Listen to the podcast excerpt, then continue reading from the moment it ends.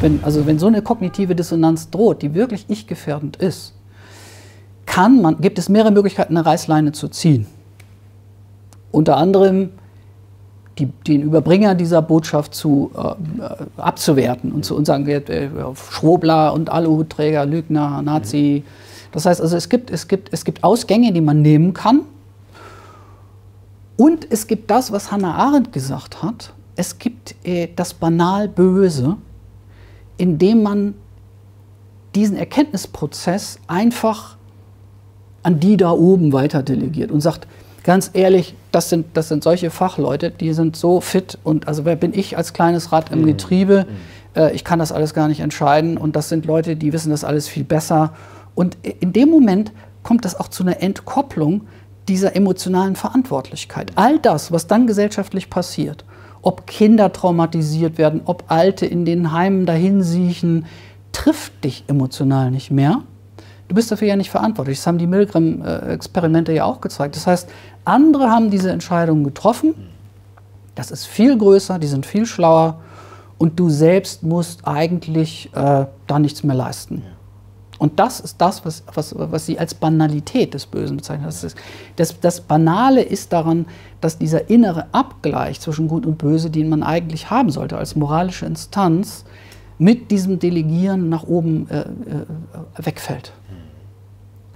Das habe ich mich in den letzten Wochen oft gefragt, warum da nicht darauf reagiert wird von den Maßnahmenbefürwortern, wenn ich ihnen zeige und ich weiß, die gucken meine Sachen und oder die lesen das, guckt euch die Kinder an, guckt an, was äh, auch Studien jetzt zeigen, dass sie unter den Masken leiden, wenn sie die so lange tragen müssen in der Schule. Guckt euch an, wie, wie ihre Leistungen dann aussehen, wie sie traumatisiert werden. Auch guckt euch an, das, was es mit den Alten macht, wenn wir sie einfach wegsperren und so weiter. Und da keinerlei Reaktion drauf kommt. Nicht, nicht mal so ein Ja, stimmt, man sollte diese Seite auch betrachten, sondern das wird einfach ignoriert. Genau, das sind die beiden Mechanismen, der Infantilität, also Zielkonflikt nicht zulassen. Das ist ein mega Zielkonflikt. Den müsste man behandeln. Man müsste sagen, wie verhandeln wir das jetzt? Ne? Selbst wenn ich das Virus ernst nehme, wie verhandle ich diesen Zielkonflikt? Das ist super schwer, super kompliziert. Das ist das eine. Und das andere ist einfach das Delegieren nach oben zu sagen, Söder, die schlausten und klügsten Köpfe der Welt haben gesagt, so und so ist es. Wer bist du, dass du da irgendwie noch deine Stellung zu beziehst? Und in dem Moment, wo man diese beiden Schritte vollzogen hat, äh, muss man auch nicht mehr emotional sein. Mhm. Kann man sagen, ja, so, shit happens. Ne? Also leiden die da eben, aber äh, du, man kann nichts machen. Das ist ein mhm. Naturphänomen ja. und äh, jo. Zur Not können wir es dem Virus in die Schuhe genau. schieben. So, ja. Das ist eben eine schreckliche halt für Zeit, alle ne? schrecklich, ja, ja. genau. Du hast von der Identität, an die man sich klammert, äh, gesprochen. Eine Hilfe ist ja auch, sich so politisch zu verordnen, zu sagen, ich bin links, ich bin rechts oder sich eben da so ein Label zu, äh, zu geben. Du als jemand, der jetzt so viele unterschiedliche Bereiche auch beackert hat und auch Bücher über so viele unterschiedliche Themen äh, geschrieben hat, Hängst du dich an, an beziehungsweise gibst du dir selber noch eine Bezeichnung? Würdest du dich als links äh, noch bezeichnen? Gibt das dir überhaupt keine, äh, kein, kein, kein Mehrwert mehr? Oder sagst du, eigentlich bin ich aber doch vom Herzen her das?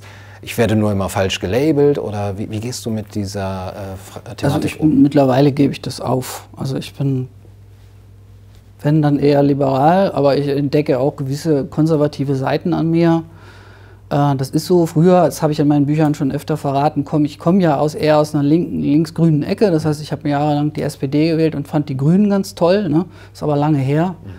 Und äh, man entwickelt sich ja weiter, hoffentlich. Und, ähm, Vor allem haben sich die Grünen weiterentwickelt. Ja, das auch, genau. richtig, richtig. Das ist noch entscheidender. Ja. Genau. Und ähm, damit kann ich natürlich nichts mehr anfangen. Und das sind, aber trotzdem greifen diese ganzen Zuschreibungen immer zu kurz. Das ist es, das ist es eben auch nicht mehr. Das sind eben auch komplett überholte Zuschreibungen. Die sind nützlich für gewisse Leute, weil jetzt einfach rechts und links gegeneinander aufgehetzt werden kann und instrumentalisiert werden kann. Ich glaube ja, dass es um, um, um das, worauf wir jetzt zusteuern an Totalität, ganz breite bürgerliche Bündnisse braucht, bräuchte das ist für die, die diese Entwicklung wollen, unheimlich günstig, dass man, dass man das noch in rechts und links spalten kann und aufteilen kann und die gegeneinander hetzen kann. Äh, das, das, äh, darum geht es aber nicht. Also das Ding ist, ist durch. Wir bekommen diese Bündnisse nicht, meinst du?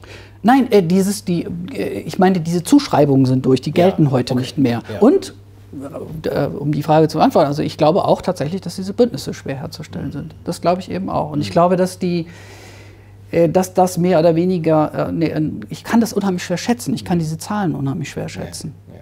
Also wirklich zu sagen, ähm, wie, wie groß sind die, die, die wirklich auch klar sehen, also die, oder man könnte es in meinem Kontext, den ich beschreibe, sagen, wie, wie groß ist der Anteil der Erwachsenen in der Gesellschaft, die sich das leisten können, hinzugucken, die ihre Ich-Schwäche nicht so wahnsinnig kompensieren müssen.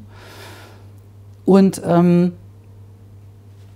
das kann ich unheimlich schwer einschätzen. Ja. Das sind ganz wenige, auch im, im, äh, im Be- ich merke es ja auch im Bekanntenkreis, also wie viele wie viel Freunde sich verabschieden und sagen, oh Gott, und jetzt hat er, jetzt hat er vollends den Aluhut auf und so. Ja. Ohne dein Buch gelesen zu Ja, haben, klar, nehme ich so an. ist ja, es. ähm, Ja. Weil es ja auch noch nicht erschienen Genau, ist. nee, es reicht, der- es reicht die Ankündigung. Ne? Ja, ja.